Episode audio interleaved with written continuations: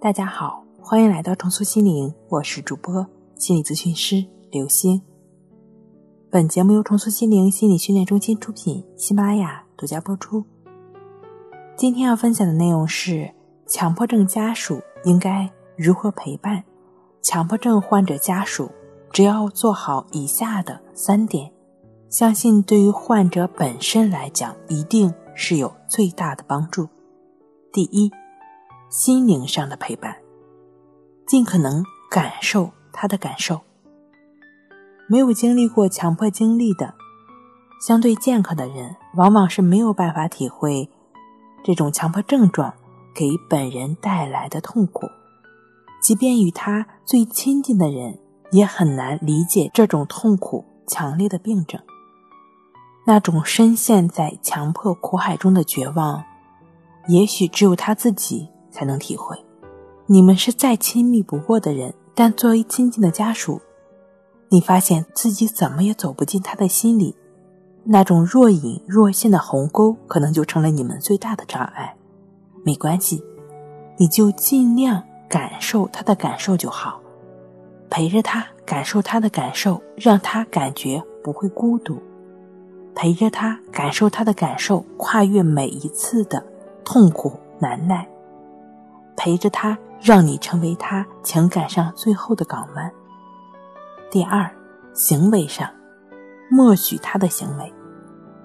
在行为上的陪伴，就是要忍受他的各种折腾，无论是家里物件是让家里东西都排排坐了，还是让破烂都收回家了，或者是检查你家的门锁都快掉了，或者是遭遇到路人非常匪夷所思的眼神了。这都没关系。虽然强迫行为实施了，可能刚一开始实施强迫行为的时候，他有一点放松，但是可能紧接着他又很难受。终归他是有一瞬间安宁的，那请你忍受，陪着他。强迫行为也会有转嫁，转嫁到你的身上，比如说让你去一遍一遍的洗，让你去一遍一遍的检查。让你去一遍一遍的核对，让你一遍一遍的去思考，你要忍受陪着他，他也可能去折腾自己。作为家属，看到他痛苦难受的样子，恨不得得病的是自己。他一遍一遍的洗呀、检查呀，走来走去，洗的皮都露出肉了，洗几个小时都出不了浴室，出门几个小时甚至都下不了楼。你是家属。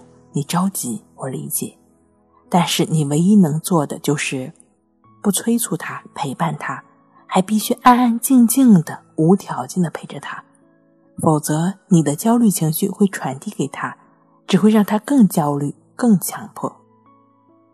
第三，作为家属，只能干干的待着吗？并不是，可以尝试在强迫症患者状态好的时候，跟他一起阅读。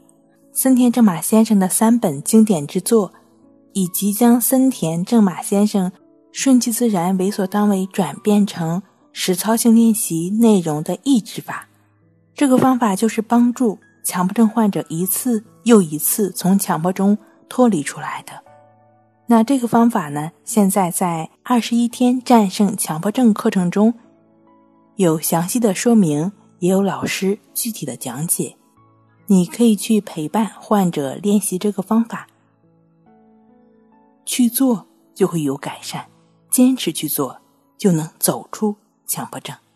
好了，今天跟您分享到这儿，那我们下期再见。